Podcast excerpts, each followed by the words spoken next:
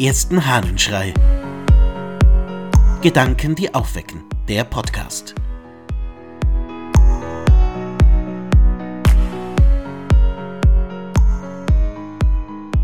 Falsches Bild aus den Dialogen Gregors des Großen.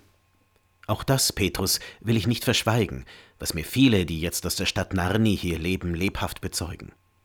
Als nämlich gleichfalls zur Gotenzeit der vorgenannte König Totila nach Narni kam, ging ihm Cassius, der Bischof dieser Stadt, ein Mann von verehrungswürdigem Lebenswandel, entgegen. Er hatte von Natur aus immer ein rotes Gesicht. Totila hielt das aber nicht für eine Naturanlage, sondern für die Folge beständigen Trinkens und ließ ihn seine Verachtung fühlen.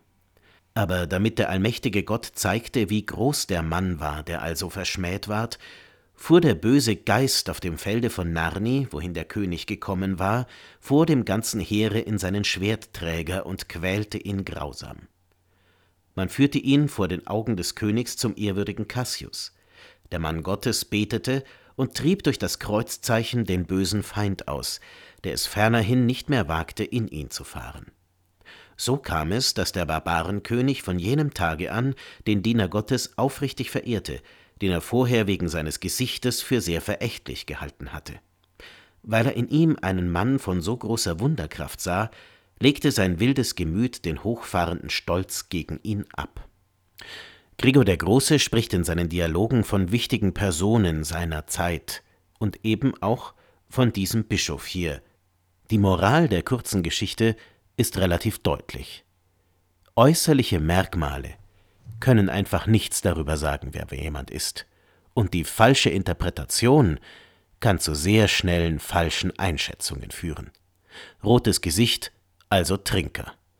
So schnell hat sich Totila entschieden und den Bischof als Alkoholiker abgestempelt. Mit dem muss ich mich nicht abgeben. Spannend ist aber an der Geschichte, wie ich finde, dass sich nicht erklärt, warum der Bischof ein rotes Gesicht hat, sondern dass sich zeigt, er hat eine Fähigkeit, die den König beeindruckt, und mit einem Mal spielt das rote Gesicht keine Rolle mehr. Wie spannend. Das, was eigentlich zum Vorurteil führte, ist hinterher völlig egal, weil der König mehr über die Person erfährt. Wir müssen einander kennenlernen, um uns zu kennen. Wir müssen mehr übereinander wissen, um Vorurteile abzubauen. Das gilt auf der großen wie auf der kleinen Bühne. Das gilt im Völkerverständnis genauso wie im Miteinander von Familienmitgliedern und Nachbarn.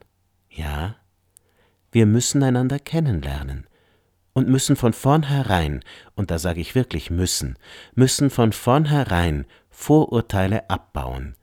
Denn erst dann, wenn wir wissen, was wirklich Sache ist, können wir einen Menschen beurteilen, und selbst dann ist das nicht sinnvoll. Gib den anderen die Chance, zu zeigen, wer sie sind. Und denk nicht irgendetwas über sie, ohne etwas zu wissen. Und vor allem, gib gar nichts auf das, was über sie erzählt wird. Und auf kein rotes Gesicht. Ich wünsche dir einen vorurteilsfreien Tag. Dein Ludwig Waldmüller.